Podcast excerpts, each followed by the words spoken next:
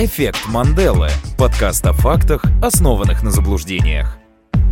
Всем привет, это подкаст «Эффект Манделы», у микрофона Саша Киселев. И Никита Алфимов. Это подкаст о фактах, основанных на заблуждениях. И мы принесли для вас сегодня немного фактов. Они часто выходят из моды, по ним встречают, и о них рассказывали на уроках технологии. Если вы не поняли, речь сегодня пойдет про одежду. И отличать правду от лжи будет помогать сегодня наш гость, э, врач-педиатр, идейный вдохновитель детского сада Улей Ангелина Данилова. Э, Ангелина, привет. Очень приятно. Идейный Я- вдохновитель. Я все сказал? Или я что-то... Мать, мать двоих детей. Мать двоих Мать детей. двоих да. детей, да. Старшая по подъезду собственного дома. Мать собаки. Единственной девочки в нашем обществе. Это как мать драконов, только мать Ну собаки? да, да, да. Да-да-да-да-да. Ну, в принципе, близко очень где-то. Золотистый ретривер у нее, если Да. что. Как вариант. Почти дракон. Да, Ангелин, смотри, э, будет у нас сегодня три раунда, и хотелось бы, чтобы перед каждым раундом звучал такой, ну, некий призыв. Да, и- Джингл. Джингл, Гонг. если хочешь, гонг, да. Но мы просим гостей, чтобы этот гонг они озвучили сами. Поэтому издай, пожалуйста, тот самый звук. Бадам. Супер. Такого Класс. еще не было. Не Такого было еще не вообще. было. И перед тем, как мы начнем, э, хотелось бы, конечно же, познакомить тебя э, с нашими слушателями. Э, Пожалуйста. Подожди, подожди, подожди. Хотелось бы познакомить наших слушателей с Ангелиной. Э, Ну, я думаю, что это двусторонний процесс такой, поэтому, если тебе не сложно, предъяви, пожалуйста, как на духу, три факта про себя. Они могут описывать тебя как человек, могут быть какими-то основополагающими в твоей жизни, могут быть просто рандомными фактами из твоей жизни. Три факта, которых о тебе не найти в Википедии. Э, Когда я была маленькой, я мечтала быть патологоанатомом, но когда я поступила в университет, я поняла, что э, в Смоленске столько людей не убивают, это немножко скучно, поэтому я стала педиатром. Это один факт. Мои дети родились в один день, ну, с разницей в определенном количестве времени, но в один день. Серьезно? Да. Прикол. Очень удобно. Это было, да, Вызываешь- это, если честно, я очень переживала, но оказалось это нереально удобно. Ты один раз за год. Вызываешь аниматора и все. Да. А потом будет, когда а будет подарков в два старшему- раза больше. Ну да, тоже неудобно. А когда старшему 16, а младшему... Сколько у тебя разница? Три года. А младшему 13, да, старший уже хочет сходить в кальянную, а младший все еще... А у младшего еще нет паспорта. Да. Да, там чуть-чуть. Ну, ну ладно, там подождать. И третий факт. Однажды мне сломали нос, и это был мой брат. Это был мой нос. Это был мой нос, это был мой брат, и я поэтому решил стать врачом. Да, Да, вы дрались? Но я не планировала, скажем так. Возможно, конечно, он решил, это было намеренно. Мы катались на машинках электрических. Вот. Возможно, он решил подраться со мной, но я об этом не знала. Ну, кстати, возможно, первый и третий факт, они связаны. Я- Мне брат сломал нос, и я решил стать патологоанатомом. Да, но если наши зрители сейчас присмотрятся к динамику собственных э, радиостанций, то увидят, что у Ангелины совершенно прекрасный прямой нос. Ну что, мы начинаем. Перед тем, как мы начнем наш первый раунд, э, Ангелина, еще один вопрос к тебе. Э, Так как мы разговариваем сегодня про моду, про одежду, э, опиши, пожалуйста, свой стиль. Вот как ты бы его э, описала для, для себя, возможно, возможно, для нас, для всех. Возможно, ты кем-то вдохновляешься, когда подбираешь себе одежду, когда шопишься. Я вдохновляюсь желанием поспать, если честно, чаще всего. И поэтому надеваю то, что первым упало. Но Давай придумаем название этому стилю. Fallen... Casual уже есть. Ну, ну, это не casual. это Casual очевидно. это повседневный, а тут повсеутренний. Тут вот Повсеутренний. То- как можно назвать то, что первое выпало из шкафа? Вот э, как бы это назвать? Morning fall. Morning fall. ну, звучит как утренний виски, что-то вот, да. Так, а возможно, Да, там да. что-то вахнуло и оделась, А как иначе одежда выпадает? Потянулся Да, за утренним да, виски, хоп, да. что-то А вот- выпало. Вот и маечка. А, ну что, э, разобрались с этим вопросом. И вот теперь первый раунд. Бадам. Супер, разговариваем сегодня про моду. Как мы знаем, мода а, явление очень непостоянное, весьма переменчивое. Тренды очень быстро э, выходят, собственно, из моды, становятся неактуальными, но какие-то суперские тенденции, они цикличные. История, как и мода, она развивается по спирали. А, ну, если уходить куда-то в древность, э, понятно, что сейчас разнообразие моды просто невероятное. Раньше, например, у тех же самых древних римлян э, выбор одежды был достаточно небогат. Да, у них была, в принципе, туника, да, когда холодало, нам все говорят, поддевать штаны. У них штанов не было, они просто поддевали еще одну тунику. Ну, что было, то, собственно, и надевали. Но на самом деле э, штаны уже были в то, в то время. Э, Они были у главных врагов римлян, у галлов. И вообще, ну, то есть это э, в то время была вообще оппозиция. То есть были, были галлы, были римляне. У, у римлян римляне пили вино, а галлы пили пиво. Ну, римляне- неправда. Галы пили из такого большого котла и потом били римлян. Я смотрел кино. Да, А, Астерикс и Обеликс. Да, Ну, да, документалка, да? Да-да-да. Да-да-да, практически, практически документалка. А, так и а, вот тогда, в то время, штаны, а, почему они, собственно, называются штаны, а, то есть мы во множественном а, числе, штаны, они не были цельным элементом одежды, они представляли собой две отдельные штанины, которые натягивались на ноги, а к другим элементам наряда они просто привязывались веревками. Поэтому они, э, ну вот с тех, с тех самых пор, они всегда во множественном числе. То есть И был штан, штан, был, два- был, был один штан, а, был второй штан, а вместе это получались... э, И так- я хочу, чтобы это показали, как это происходило. Ну смотри. Ну вот так. Саша до сих пор так Не, ну просто смотрите, если логически подумать, чисто в связи с анатомией нашей, да, немножко, наверное, не получится. Как их привязать-то? Нет, ну пропустить, видимо, да? Тут Ну, просто, да, типа веревкой привязываешь, ну, грубо говоря, к футболке. А, ну... Или веревкой, или, или, может быть, знаете, как поясом. вот а так, что посередине тогда? Ну, как закрыть? Посередине чуть позже появились Помнишь, трусы. помнишь, а мы справочник, справочник, анатомия, как это, Си- синильникова. Синельникова. Вот, вот там посмотри, там же все понятно. А, то есть Игорь не врал, он действительно существует. Да, кстати, Синельникова. какой Игорь, который был у нас в подкасте номер три? Да, а, обязательно переслушайте отличный выпуск про литературу. А, далее, мы, если двигаемся дальше, в Средневековье а, вообще она славила своей дискриминацией в различных аспектах жизни. И вот на самом деле... алерт? А, Нет, еще нет. Ага. Еще нет. Это э, социальные классы, алерт. Э, Если гражданин, то есть было такое, что, во-первых, в средневековой Европе социальный уровень человека, он определялся по цвету одежды. Дворяне, они носили обычно одежду красного цвета, э, крестьяне, простой народ, одежду в коричневых или серых цветах, а купцы, банкиры и мелкая аристократия носили одежду зеленого цвета. И вот, если даже было такое, если гражданин надевал наряд лучше, чем у человека выше рангом, то он э, был оштрафован, а одежда, кстати, была конфискована. Представьте себе, было и такое. А, Несколько веков назад, а, ну, раз уж э, тема детей нам всем, а, знаете ли, близка, а, детская одежда, ее вообще несколько веков назад не было. Не было предусмотрено специальной одежды для детей. Не было ни детского мира, ни дочек-сыночек, ничего этого не было. А Малыши носили вещи, которые были идентичны взрослым, просто они были изготовлены немножко в А тут я уменьшенном даже размере. хочу тебя перебить, потому что на самом деле еще вот эта тема, что мальчики в голубом, да, девочки в розовом, появилась вот в начале 20 В начале века. 20 века, все верно. Да, это маркетинг чистой воды, потому что раньше все были в платьях. Пофигу вообще, там, мальчик, Да, и девочка, раньше все носили вот в эту тему- Ну Я да, слышал другую версию. Тоже хочу сказать, если я читал и эту версию тоже, э, о том, что раньше вообще э, советовали подбирать э, платье под э, цвет глаз. А не было такого, что мальчики в голубом, девочки в розовом. Вот цвет глаз и подбирайте. А потом уже, да, это чистый маркетинг. Давайте. Вот это- Подождите, подождите. Ну, вот это начало подождите. 20 века. Остановитесь, постойте, Да. подождите. А как же эта история про, про ленты? Какие ленты? А, Ленты, Дело в том, окей, окей, окей, сейчас расскажу. Дело в том, что э, в России это очень часто было принято, что когда в этих, ну, князей, графьев Мгм. рождали, их прям при рождении награждали различными орденами. Орденом Святой Анны, которая, по-моему, кстати, была с розовым, э, А мне кажется, розовой Святой Анны с лентой. голубой, наоборот. Или с голубой, С да. голубой. И был, был соответствующий орден, э, значит, ну, девочкам, которые давали, они мгм. были с розовой лентой. И, то есть, и ве- вешали ордена сразу на вот эти люлечки, да, как это назвать-то, ну, на грудничков. Мгм. А когда подсмотрели люди, то решили, что это такая мода. И поэтому стали вот... Все пошло от лент, которыми... ко- Ну, орденов. сейчас-то, сейчас-то ордена остались только э, в передаче «Умники и умницы». Это орден шелкового умника, орден твой, Саша.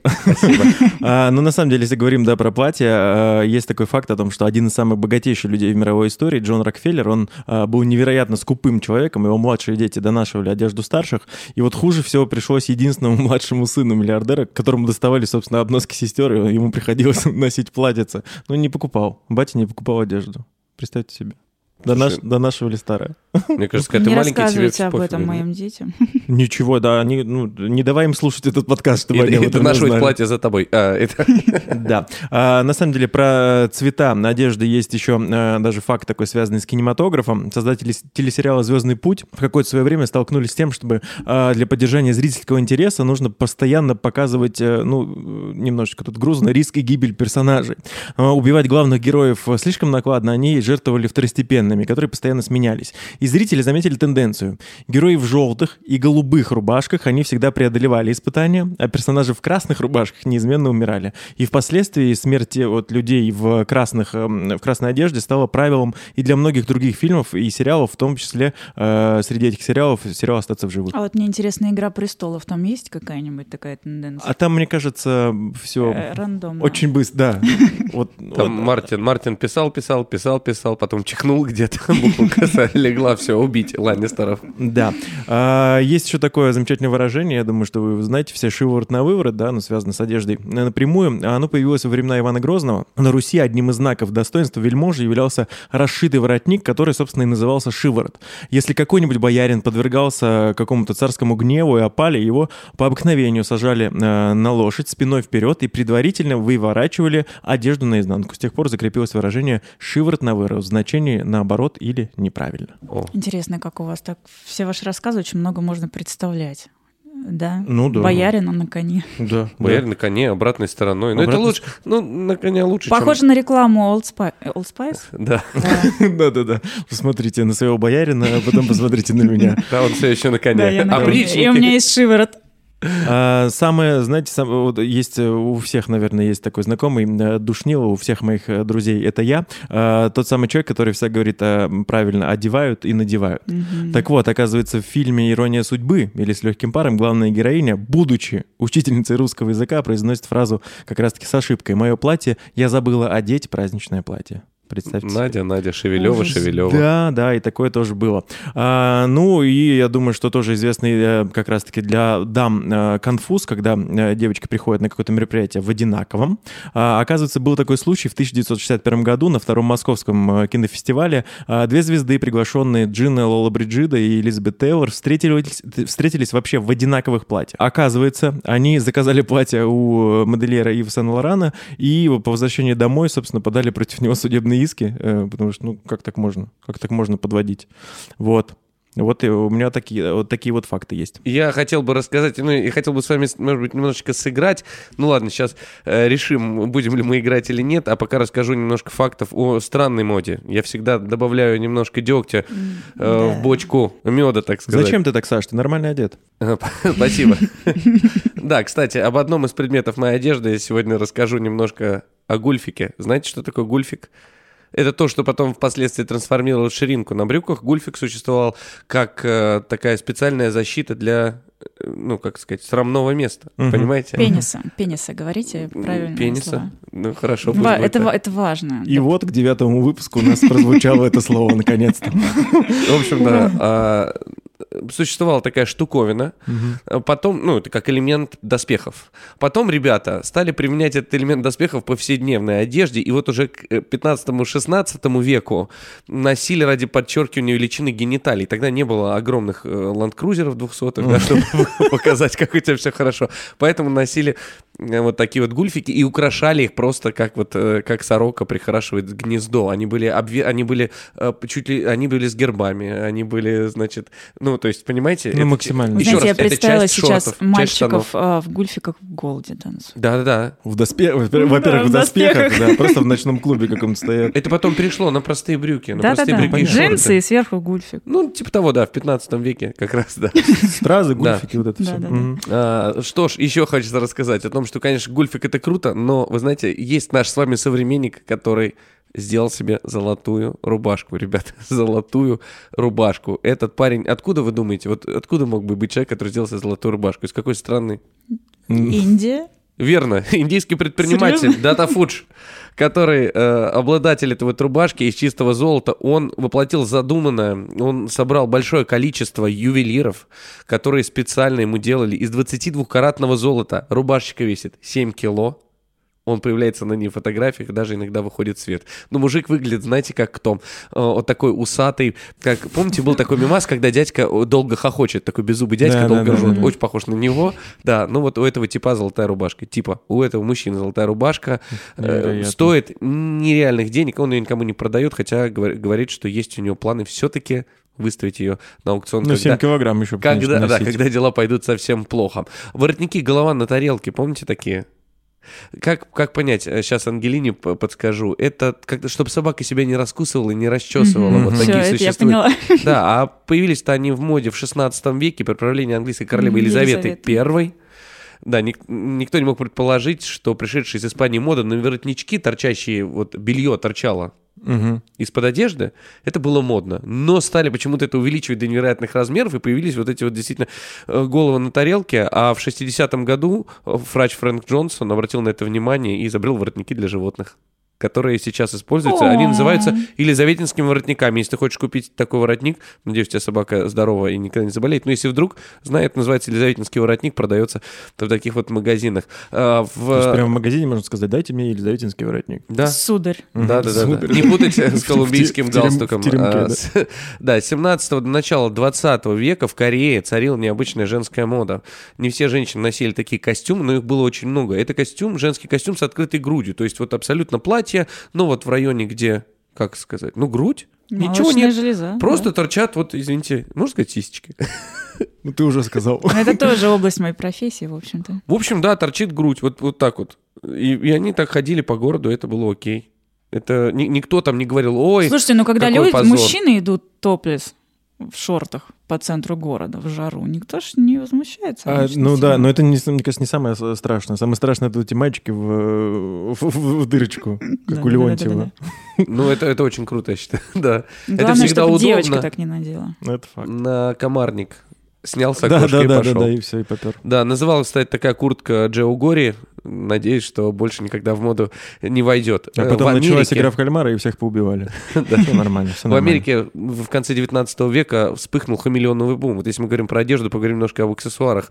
Существовали такие аксессуары, которые прикрепляли на одежду, на цепочке, использовали как кольца, броши, ожерелья и украшения для волос.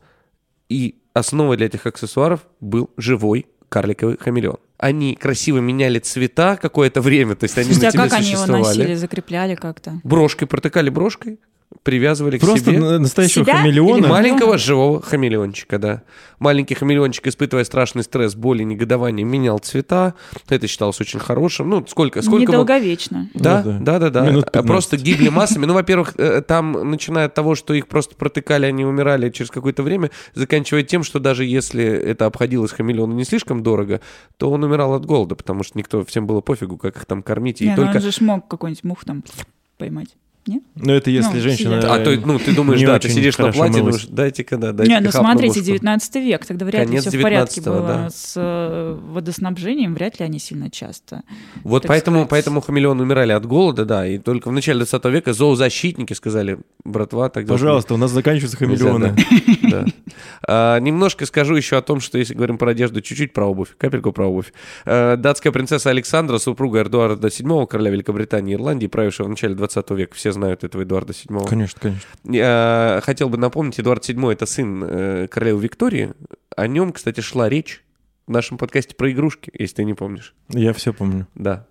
Тедди, Тедди, отсылок. Тедди, Тедди Бой. Столько Тедди Бой. отсылок. Мгм. Очень странно, что это Эдуард VII, потому что первого сына э, королевы Виктории звали Альберт. Да, безусловно, но потом он стал Эдуардом, когда, Альберт когда, или да, Ки- когда, когда принял э, коронацию, поняла, когда при- да. зашел на трон, стал Эдуардом VII. Все правильно. Да, так вот, э, у него была любимая жена Александра. У Александры была проблема. С ней случился ревматоидный артрит после родов, и она начала хромать. Модницы того времени сказали, о, это клево, и стали заказывать обувь на разных каблуках по высоте. Чтобы хромать. Чтобы подражать этой походке, да. И чуть позже такая обувь продавалась магазином под маркой, которая называлась «Хромота Александра». Вот Класс. такая, вот такая была классная, крутейшая мода. Еще хотел чуть-чуть сыграть, не знаю, позволяет ли нам это время, если что, потом чик-чик сделаем. Ну, Чик-чик, да, конечно. Да, игра такая. Я подсмотрел несколько цитат великих людей относительно касательно моды, и очень хотел бы, чтобы я сейчас буду делать пропуски в этих цитатах, а вы попробуйте их заполнить, ладно? Давай. Но это про, про, про одежду. Про одежду и моду. Э, скажу честно, что я взял э, эти, эти цитаты из журнала, который... э, название состоит из четырех букв. В количестве четырех букв, но разных букв всего две там. Вот такая загадка вам первая. Ну, Я даже понял, что это. Что это за журнал? Эль. Да, за журнал «Эль». Э, Итак, Диана фон Фюрстенберг. Если вы когда-нибудь хотели улизнуть, не разбудив спящего мужчину, то вы знаете, что м-м, это просто кошмар. Ангелина, что это? М-м? А давай еще разок. Если вы, например, про одежду, если вы когда-нибудь хотели улизнуть, не разбудив спящего мужчину, то вы знаете, что м-м, это просто кошмар. А можно еще раз? Мне так нравится, как ты говоришь «м-м». Хорошо, я скажу про. Если вы когда-нибудь хотели улизнуть, не разбудив спящего мужчину, то вы знаете, что пропуск — это просто кошмар. Не знаю, каблуки, трусы. К- ну, каблуки, твой Каблуки. вариант. Никита. Я тоже хотел каблуки сказать. Да, на самом деле молния на одежде — это просто кошмар. Не, молния на одежде нормально. Вот липучки. Липучки просто зло. Ну да, это это начинается просто с утра. Да. Ну, сейчас будет сложно. Прежде чем выйти из дома, посмотрите в зеркало и сделайте это, сказала Коко Шанель. И останьтесь дома. Улыбнитесь, закурите. И останьтесь дома, улыбнитесь, закурите и снимите одну вещь. Посмотрите в зеркало перед выходом М, и снимите одну логично. вещь, сказал Коко Шанель, поэтому я сегодня без футболки, ребята. А, Спасибо, что Да. сообщил. Спасибо, Коко. Ну, вы, вы же только меня видите, наши слушатели не видят. Э, Например, вот такое э, классно, мне очень нравится. Это, э, сказал Карл Лагерфельд, это является признаком поражения. Если вы приобрели их, значит, вы окончательно потеряли контроль над жизнью. Подгузники. Очки. Очень классные версии. На самом деле, спортивные штаны. Если вы приобрели спортивные штаны. Ну-ка, Никит, Чего? ну в смысле? Ну, Ну давай так, если ты в России приобрел спортивные штаны, значит, что Главное, с тобой чтобы не с случилось? лампасами. значит, ты ровный пацан. Нет, значит, ты в больницу ложишься. А, вот оно что. Я понял. А, Ну что? Ну, я хотел, вот последнее, Давай, прям финальное, последнее, классно, да. Тут, тут их на самом деле 20, и мне каждая нравится, просто вот невероятно Саш, нравится. надо выбирать. Надо Да. быть моногамным. Да, все хорошо. Почему? Зачем? Ну, я по отношению Зачем? к цитатам. пон- Понятно, понятно.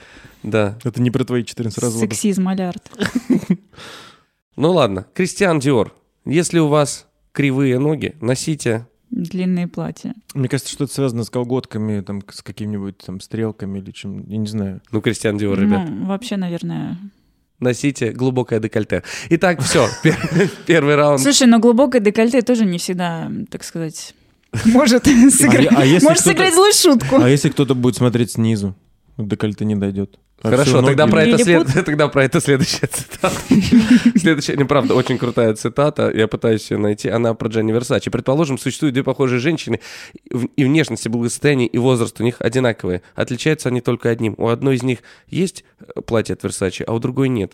Угадайте, угадайте, какая женщина... Как сказала, э, как сказал Джанни Версачи? Угадайте, какая женщина На коне? бед- Беднее. Чаще занимается сексом. А, вот Да, вот. Поэтому, если у вас с декольте плохо и с этими, покупайте платье от Джанни Вот Версачи.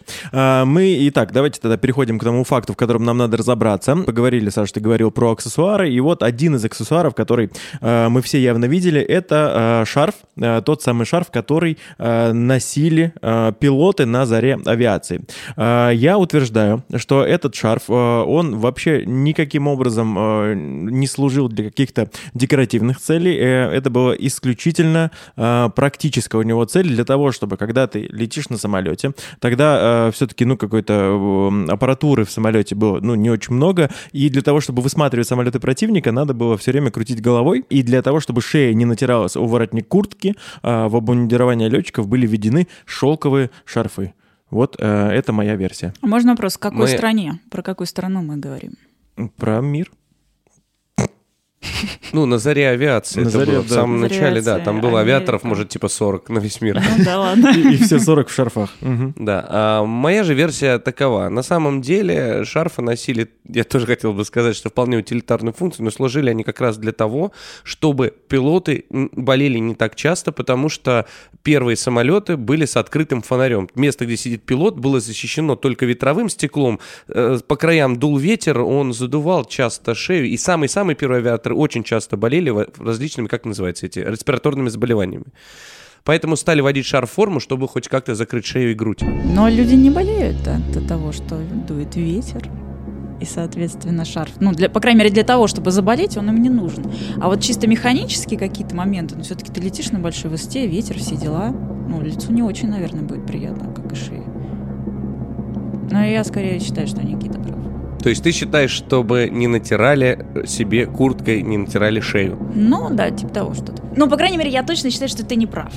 Вот так. Вот так вот. Мне не важна правда, я знаю, что ты не прав.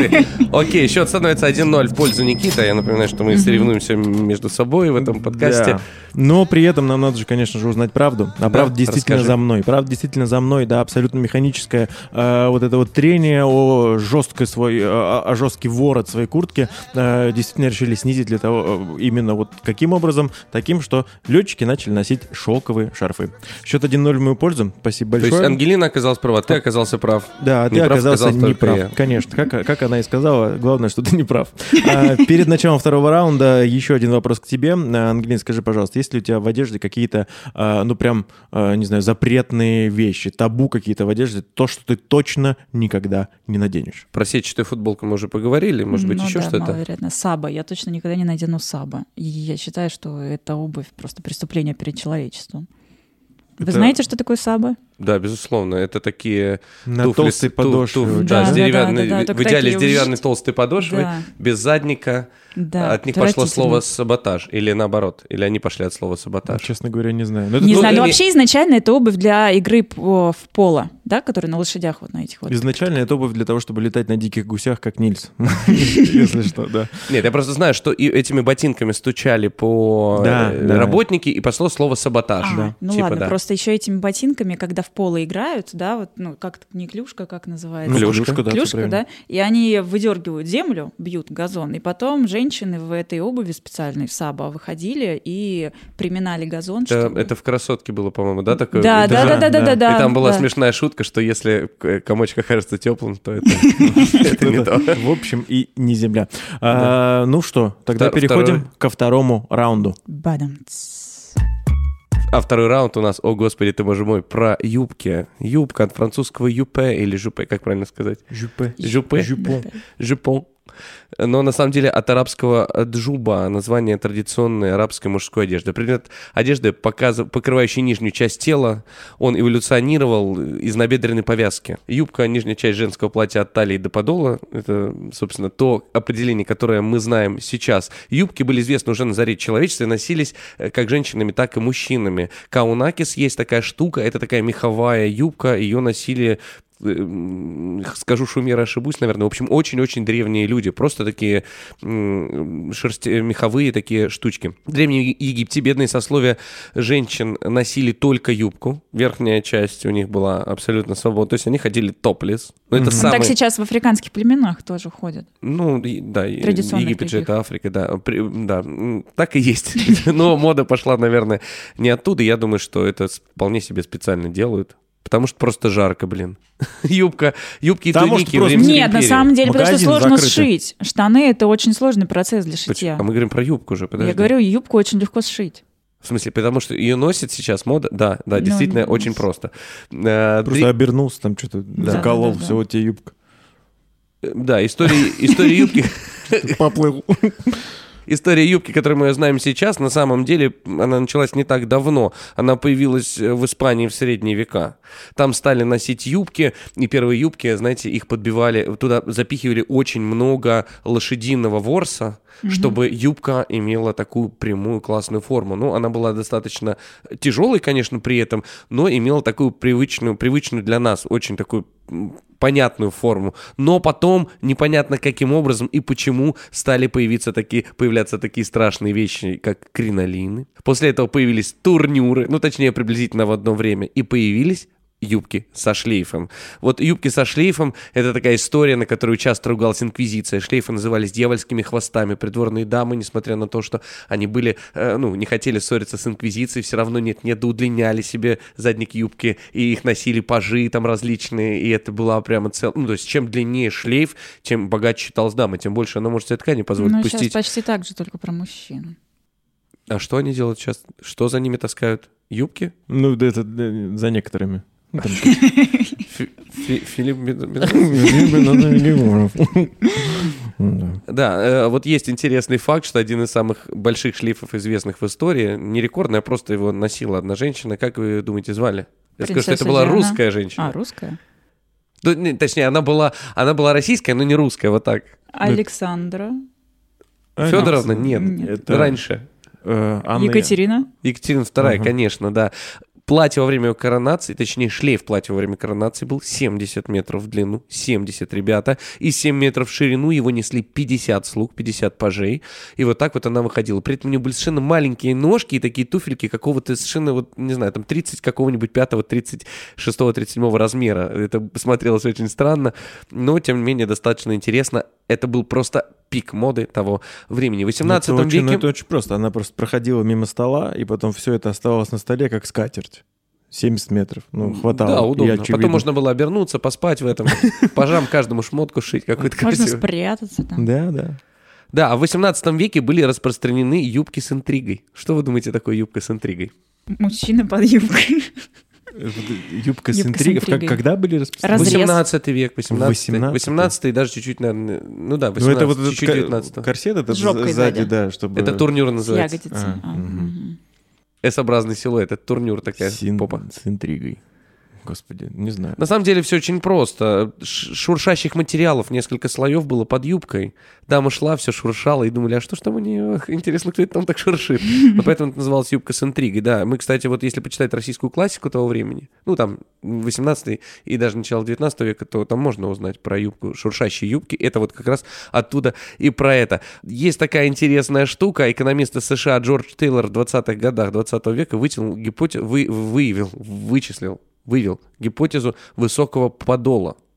То есть спрос на юбки Макси пропорционален неблагоприятной экономической ситуации. Длинные юбки позволяют скрыть дешевые чулки, которые носят в целях экономии денег. То есть, еще раз, чем длиннее юбка, тем хуже живется в стране. Ну, приблизительно так. Мини-юбка изобретения англичанки Марии Квант, я думаю, всем известно. Она владела собственным ателье в Лондоне, да, пошло именно с Туманного Альбиона, из Туманного Альбиона. Вещи, которые создавались в этом ателье, ну, были очень такие классные, кричащие. Ну, вот в 60-х годах, в 1965 году, если быть точным, она придумала первую мини-юбку, и, боже мой, что началось. Все сразу начинали, начали обвинять женщин, которые носят мини-юбках в, в легкомыслии, Сексизм алерт. ну да, ну, Ну, это, это да, просто, это исторический сексизм алерт, да. Э, Их стали обвинять в легкомысленности, их стали там, ну, то есть э, существовали такие фразы, ну ты же мать, что ты нацепил на себя мини-юбку, это вполне... э, Ты ж отец. То- Че ты нацепил на, на себя мини-юбку, да. Да, общество, тем не менее, признало мини, хотя вот в Америке, казалось бы, стране такой достаточно свободных нравов, было запрещено появляться в коротких юбках, скажем, в Диснейленде. Э, Да, а возле входа в парк был специальный человек, который линейкой мерил. Нельзя Слушайте, было но в заходить. Диснейленде не очень-то удобно просто в мини-юбке быть. Ну, Ну, на аттракционах ты имеешь в да, виду? Да, да, да. Ну, Ну, да. да. Может, но... это воп- вопрос безопасности. но сейчас уже можно. Слава богу. И в большинстве американских школ очень, очень долго существовало правило, как проверяли в американских школах юбки, чтобы проверить, насколько она короткая. Вот какая юбка была допустима.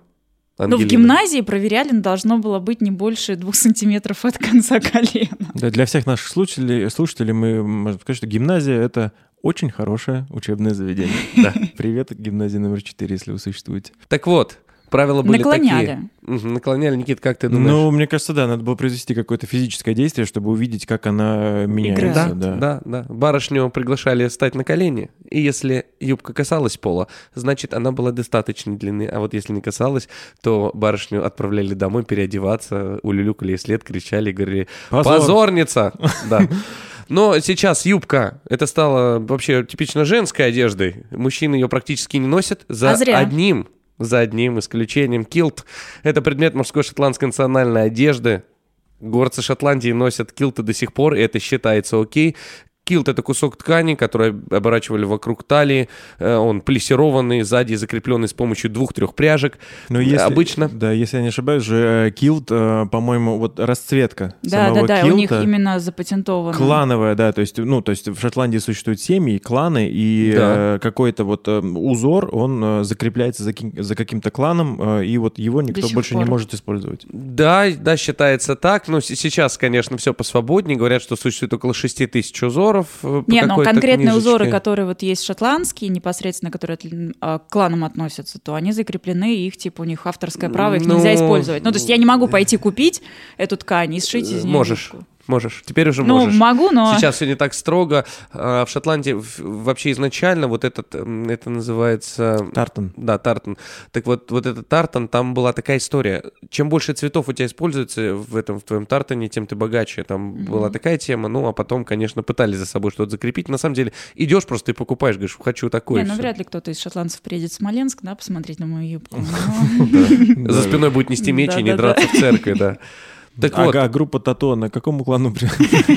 Ну, они как-то нет? Или просто девчонки? не знаю, я вот одну из них видел недавно, она баллотировалась куда-то, а вторая пропала, может быть. В конце остался только один, так сказать. Это да.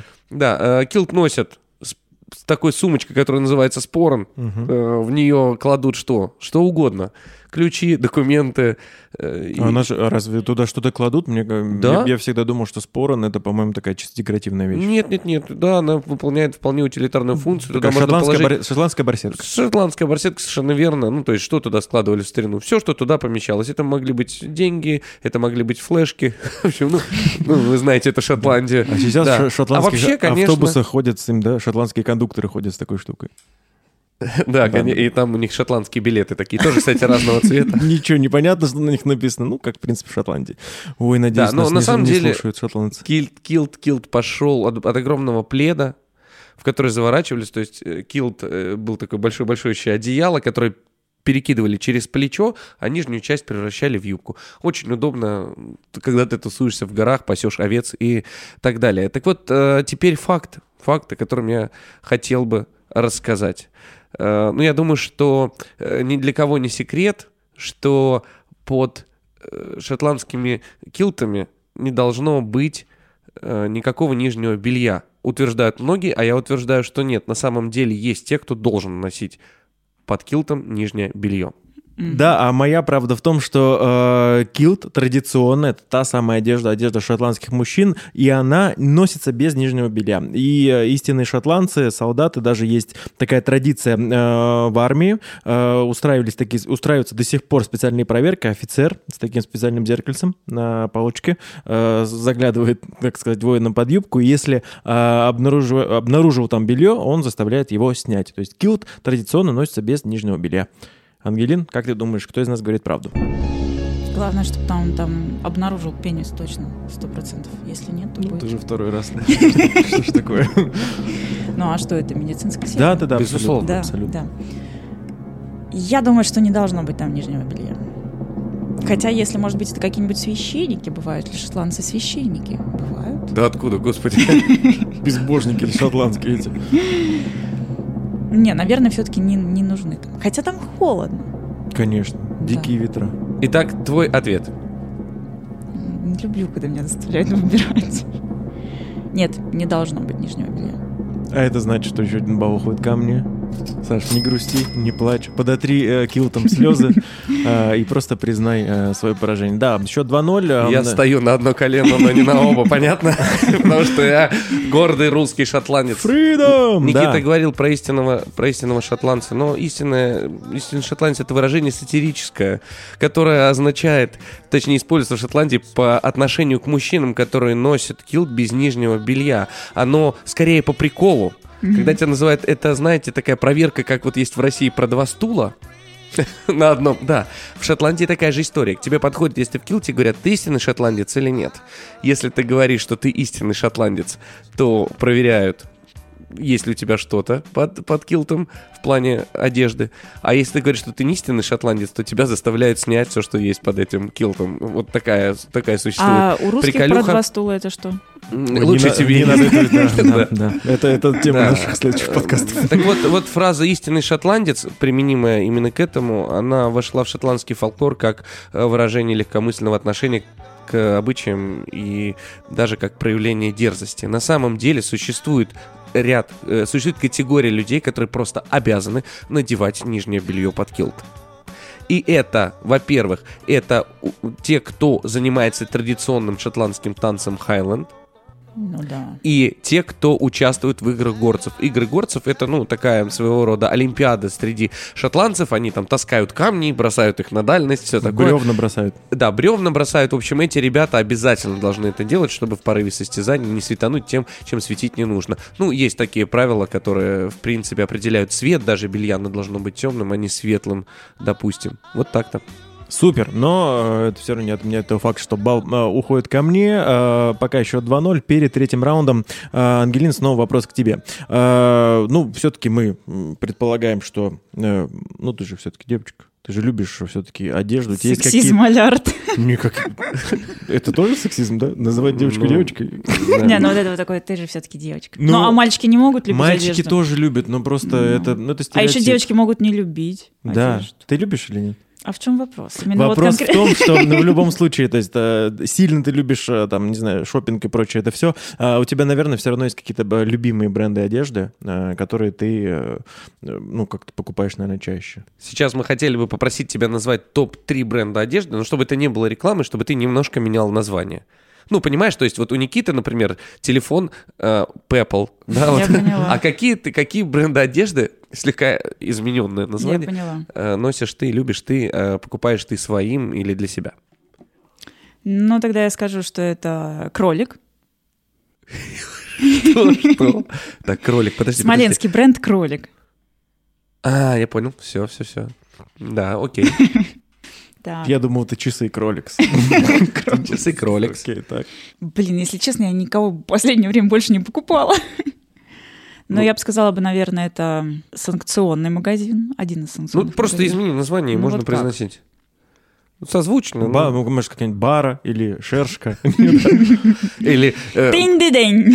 Бэм Энкэм. Вот, да, мне кажется, это он и есть. Бэм Энкэм? Да. Окей. И? Динь-ди-динь. И третий, не знаю. Блин, это очень сложно. Я ненавижу ходить по магазинам. Я люблю Доставку. Алибаба. Алибаба. Э, Это измененное. Да, это, ну, это такой э, китайский сервис, да, по, Да, доста- да, по да. доставке. Я думал, это какое-то измененное ну, название. Но он достаточно измененный. Ну да.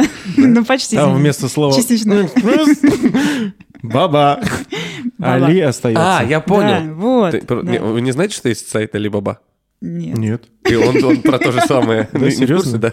А, ну нет. Ну, мы Нет, про- вообще я открыла для себя Авито. Это шикарная штука. Просто я не могу теперь закрыть его обратно. Авито? Авито. Авито.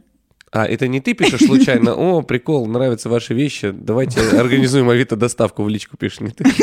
Вы не знаете способ мошенничества? Ладно, погуглите. Э, Главное нам на него не попасться. Да. Итак, еще раз, давай, давай подытожим. Первое это Зай, Зая Смоленская. Мгм. Кролик. А ну скажи нормально, Ну, как называется? зая, зая, Зая? зая. Да. Ну, сейчас все будут. Надо обязательно ссыл- ссыл- Ну, ссылка да, будет да, в описании да, этого да. выпуска. Да, окей. э, Зая. Это, это какой-то смоленский бренд одежды. А, Потом... H&M. Ну, так ты сам сказал. Ну, переделано. B&B. H&B. И третий? А, Алибаба. Алибаба. Да, хорошо. Алибаба. Супер, спасибо большое. А, И давайте переходить к нашему третьему раунду. Бадумц. И в третьем раунде мы с вами поговорим а, о том, как вообще появлялись какие-то э, известные, э, известные какие-то типы одежды. Э, В общем, немножечко из истории интересных каких-то появлений одежды. Знаете ли вы, какой предмет одежды получил название из-за испытаний ядерного оружия? Представьте, был такой. Как вы думаете? А, Мне кажется, я знаю, но говорить не буду. Блин, ну если это ядерное оружие, что-то со свинцом явно связано. Ну, э, Да, период полураспада свинца. Так. Не, нет, свинец, наверное, же наоборот, он защищает. Ну, плюш, плюмом, плюш. плюш, Плюш. плюмом. Так, а ты, Саша, что думаешь? Я так и думаю. Так и думаешь. На самом деле это бикини. А, Представьте себе, 1 июля Ботом. 1946 года, бикини ботом, да, это, кстати, э, связано с этим. Американцы провели первое испытание атомной бомбы на атолле Бикини в Тихом океане. А спустя 4 дня французский инженер Луи Риар а, представил публике свое изобретение – раздельный женский купальник, который назвал по имени атолла. А, Почему он так еще его назвал? Потому что бикини, то есть там первый слог би, то есть получается из, из два предмета купального набора. Я думал, что были э, как-то де- девушки загорали неподалеку в закрытых купальниках, и все, что у них осталось от закрытых купальников, назвали бикини. Но у них никто ничего не успел даже спросить. Итак, но по- после этого, на самом деле, по- появилось множество вариаций, и от этого названия по схожему принципу появились монокини, трикини, мини-кини и другие. А, значит, э, очень популярное в последнее время пальто, которое называется тренч. А, я думаю, что вы прекрасно его знаете. Оно появилось в начале 20 века и изначально предназначалось для пехоты британской армии. Почему тренч? Потому что в этих э, пальто они были в траншеях. От слова тренч, да, тренч-кот, э, получилось вот это вот. Ого. Да, да, на самом деле. Есть на, на тренчах у них была такая деталь, ну, на плече накладка. А Для чего она была нужна? Для того, чтобы защищать плечо от удара приклада винтовки во время стрельбы. А, Но в, вот как дань традиции эта накладка остается, она прям, ну, не, не то чтобы прям на одном плече. Сейчас говорят, что на мужских плащах тканевая накладка на правом плече, на женских может быть нашита на левое. А, Робин Гуд, знаете такого парня? А, Как вы думаете, почему, ну, Робин Гуд, да? Почему он good? Почему мужчина в трико? Да, во-первых, почему мужчина в трико, но это об этом мы говорим, поговорим Ой, ну это я знаю, это я точно знаю. Почему Робин. Гуд, я знаю. А, Ангелина? Но гуд это явно связано... Ну нет, наверное, это не связано с чем-то английским. Типа он хороший мальчик был. Это связано с английским, но не потому, что он хороший. А на самом деле по-английски есть слово hood, которое переводится как капюшон. Мгм. И это было традиционным элементом одежды э, Робина Гуда и вообще, в принципе, тогда э, в то время.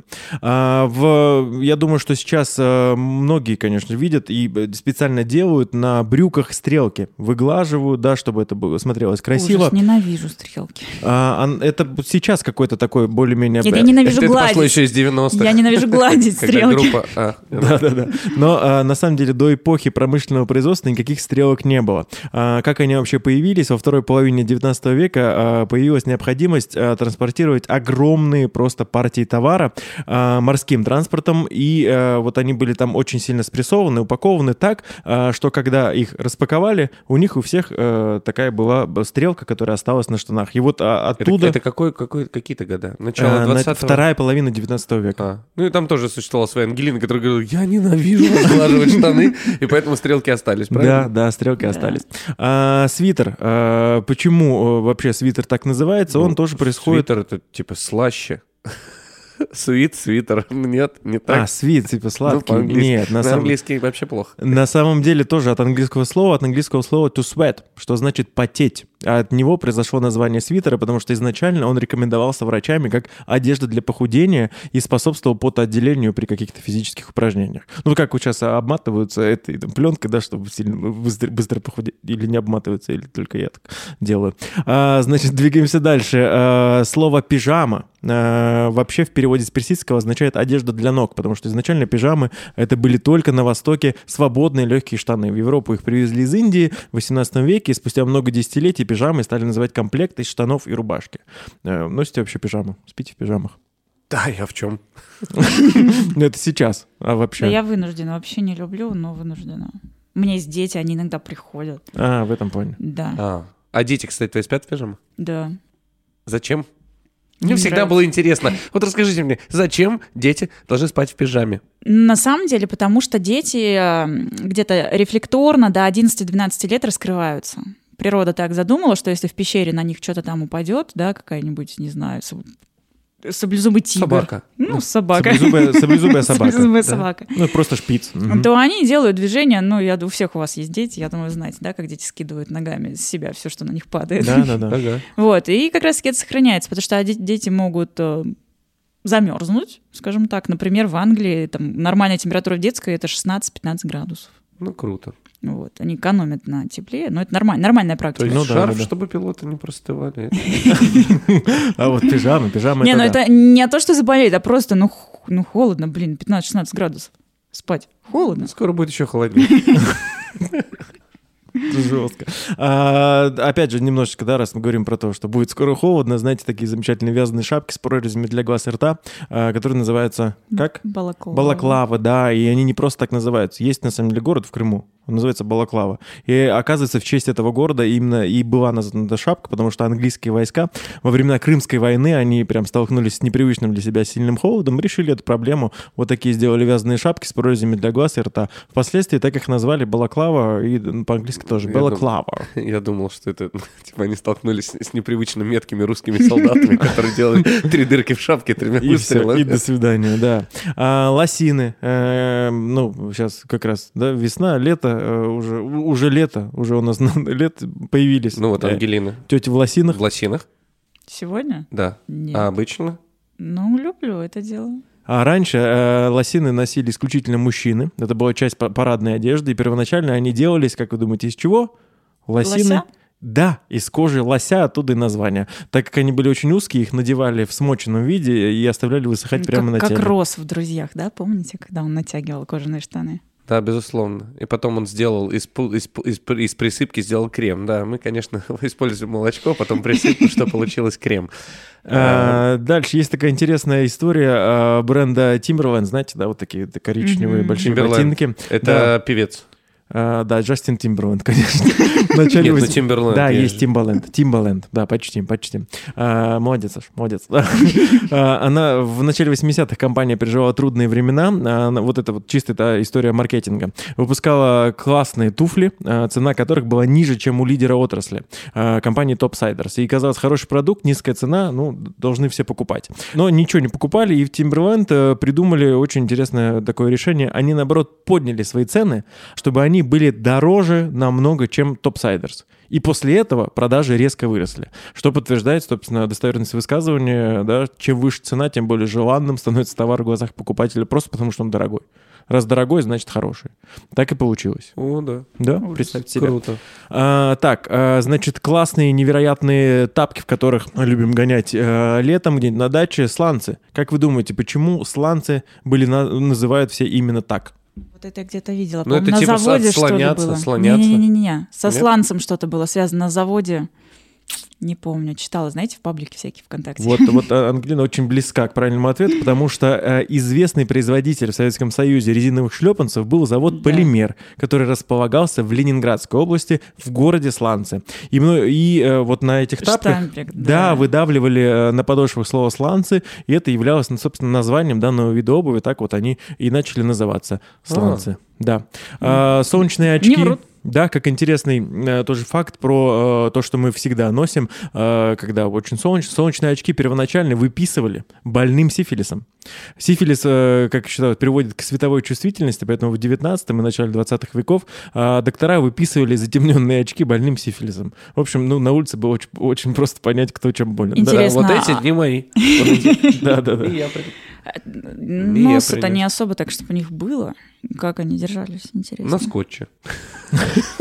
Да, просто приматывали к башке. Скотч появился тогда же. Приписали вам солнечные очки и Ну скотч. и скотч, пожалуйста. А, все знаем писателя Марка Твена, но оказывается, он не только писатель, он еще гениальный изобретатель, потому что он первым изобрел и запатентовал застегивающийся ремешок для бюстгальтера. А, перед тем, как запатентовать свое изобретение, он написал его следующим образом. Это гениальное описание. Преимущества эластичного ремешка настолько очевидны, что вообще не нуждаются в разъяснениях. Я думаю, это как было. К нему подошли и сказали, Марк, ты крутой ловелас. Он говорит, да, я расстегиваю лифчик за 5 секунд. Говорит, так он же без застежки. Блин, секундочку. Мне надо 5 минут кое-что, да, я кое-что вам презентую.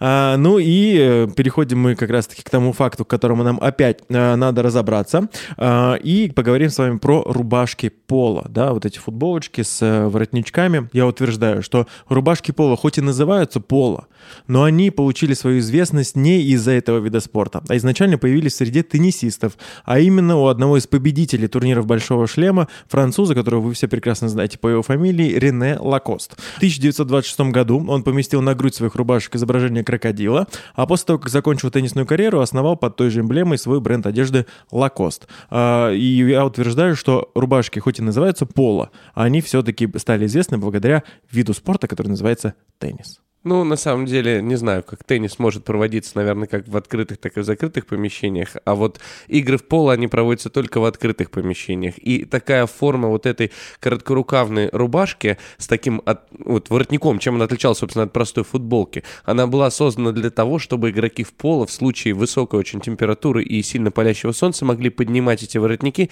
и делать так, чтобы не обгорала шея. Вот именно поэтому эти штуки стали называться поло. Популяризированы они были именно игроками в этом виде спорта. Собственно, появилась фирма US Polo, которая первая эти штуки как это, запатентовала, да, и первая пустила в тираж. Ну, я думаю, что скорее ты, Саш, прав.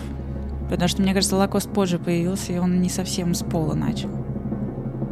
Итак, э, футболки Поло, ты считаешь, были изобретены для игроков в поло. Да. Я поздравляю тебя с этим баллом, который ничего не значит. Обожаю такие. Обожаю эти баллы. А, да, а, казалось бы, казалось бы, очень похоже поло и поло, но правда на самом деле за мной. Действительно, Рене Лакост, а, известный а, теннисист начала 20 века, придумал, собственно, эту рубашку. Ну и потом уже получилось так, что игроки в поло такие, о, прикольная одежда, давайте мы тоже будем ее носить. И стали носить, ну и вот именно, и как раз таки именно из-за того, что ее начали носить спортсмены, а, игроки в поло, она и начала называться поло. То есть она не имела названия, а потом стала поло. Но а, придумал ее теннисист. Очень круто, Никита. Ты победил, ты победил и побеждаешь со счетом 5-4 в нашем общем зачете. Ангелина, мы говорим тебе огромное спасибо, что ты пришла к нам. Очень интересно поболтали. Ты прекрасная собеседница, и ты очень здорово фантазируешь и представляешь, что, о чем Да. мы говорим. Ну и финальный факт о нашей гости. Ангелина утверждает, что существует один стопроцентный способ защитить ребенка от нуля до одного года от всех абсолютно болезней. Надо закрывать его лицо смайликом, пока его не покрестили. Это был подкаст «Эффект Мандела». Иногда заблуждаться не так уж и плохо. Всем пока. Пока. Бадамц. Подкаст «Эффект Манделы». Изготовлено в студии Smalltalk.